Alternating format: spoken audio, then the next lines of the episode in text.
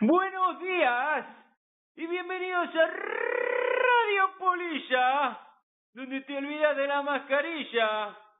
Les habla Armando Bulla y les vamos a acompañar en los siguientes minutos con la previa del Huesca Real Valladolid. Dos temporadas atrás, el equipo pucelano había sacado tres puntos en cinco jornadas pero ganó en los cuatro partidos siguientes, colocándose en la cumbre de la clasificación con el ojo del tigre, The Eye of the Tiger, sonando en el vestuario antes de saltar a los terrenos de juego. Es momento de recuperar la canción, escuchame Sergio, de Rocky, para elevar los ánimos de la afición y enfrentar el partido en el Alcoraz.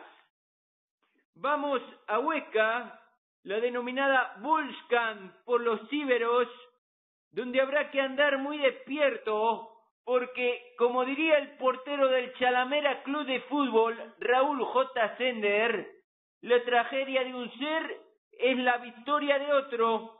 Así son todas las cosas del mundo. Hay que andar alerta y madrugar.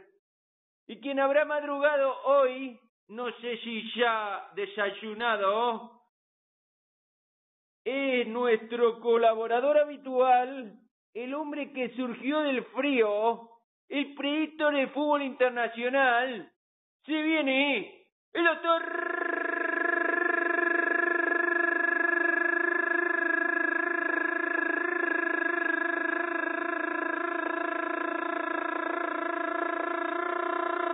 Pulmonía, buenos días, doctor. Buenas tardes, chavalote.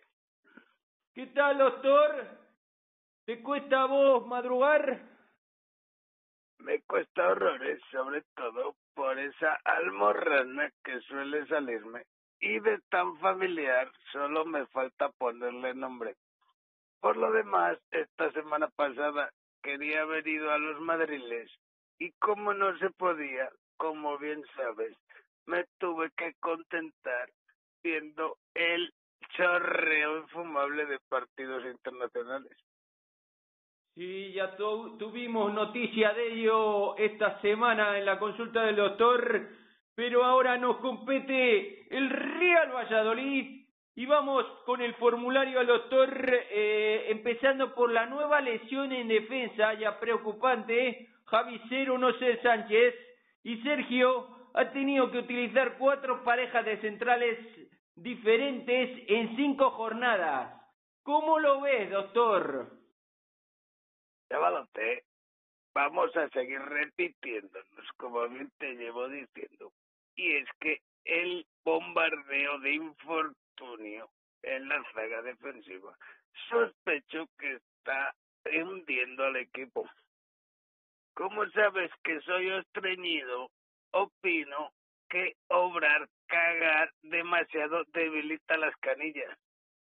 Y aunque pongas el circo y se te crezcan los enanos, como dijo Winston Churchill, el que quiere llegar a su destino no debe pararse a tirar piedras a los chuchos que le ladran.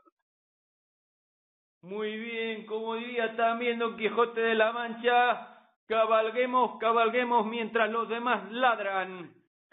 Por otra parte, contento estoy con esta convocatoria porque vuelve la columna vertebral del equipo, que para mí es Jordi Sombrero de Paja Masip, el Rey Juá, Rubén Ironman Alcaraz y el J. Bond de Zorrilla 007 Serie Guardiola.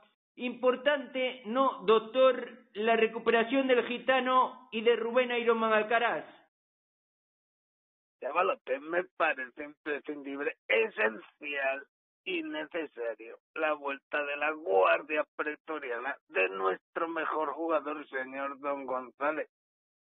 Que los entrenadores buenos como este son como aquellos generales que vertebraban sus ejércitos para asegurarse el pan y la sal. Luego el descorchar el champán ya estará destinado a esos chisgarabis que a ti tanto te gustan como el chaval Antonio. Bueno, bueno, bueno, cada uno tiene su opinión en ese tema. Desde luego, en las cinco primeras jornadas el auténtico crack ha sido Tony Splendini Villa. Pero vamos con la siguiente pregunta. La gran cuestión de la semana es quién ocupará la portería tras el regreso de Jordi Sombrero de Paja Masip. ¿Qué esperás vos, doctor?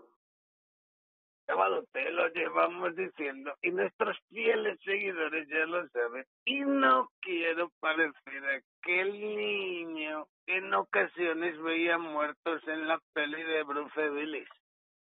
Los intangibles a que me refiero sé que se escapan a esos forofos de bufanda que no dejan de ser comensales aporreando la mesa en la boda del cuñado porque no llegan los langostinos. Me repito y me reitero que el portero Masip ha nacido para estos colores y le espero con ganas y mucha ilusión. Muy bien, aquí también rezamos para ello, luego daremos la alineación, pero aquí en Radio Polilla y tras las declaraciones de ayer de Sergio, tenemos la comisión de que va a volver al arco Jordi Sombrero de Paja Masip el hombre que nació en la finca de Canterat. Pero algo que me está preocupando mucho, imagínate, flaco, 0-0 en el minuto 90 y penalti a favor del Valladolid. ¿Quién ha de patearlo? Bueno, chavalote, es una pregunta difícil de contestar, ya que los aficionados estamos como aquella película al borde de un ataque de nervios. Los que hemos jugado al fútbolín sabemos que ya en los entrenamientos los propios jugadores deberían reconocer a sus lanzadores. Cuando eso no ocurre, realmente es preocupante y difícil adivinar desde nuestra radio internacional quién debería patear. Ajá. Bueno, pues por último, doctor, eh, ¿cómo ves vos el match? Si tuviéramos que apostar, ¿qué marcador nos espera? Chavalote, he consultado el dinero, que ya sabes que no es morofo y no se debe ni a su madre ni a su suegra. El dinero internacional apuesta que nuestro Real Valladolid no anota en el partido de domingo. Pero yo aconsejaría esa cuota al contrario bastante interesante y es que marcan los dos equipos. Si me tengo que meter en vereda, vamos a arriesgarnos con un resultado y pondría un 1-1 esperando y deseando nuestro equipo resucite en Huesca. Muy bien, doctor Bárbaro cuando reparten los ondas que pedimos uno para vos.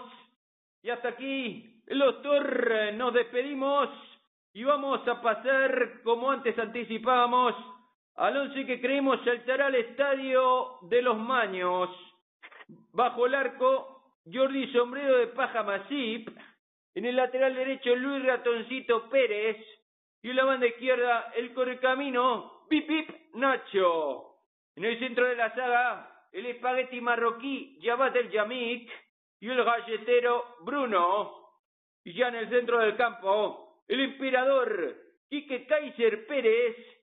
Y, Dios mío, está de vuelta Rubén Ironman Alcaraz. En el extremo derecho, el que siempre está en primer plano, el sabueso, William Gol, Oscar Plano y el gran mago del balón, Tony Splendini Villa. Ya arriba, M.A. Barracu, Mr. Marco André, y la elegancia personificada, el J. de Zorrilla, el 007, Sergi Guardiola. ¿Habrá triunfo? ¿Nos llevaremos los tres puntos? Todos lo sabremos mañana a eso de las nueve de la noche con el análisis del match junto con el doctor Pulmonía. Hasta entonces, pasen un buen fin de semana. Chao, chao.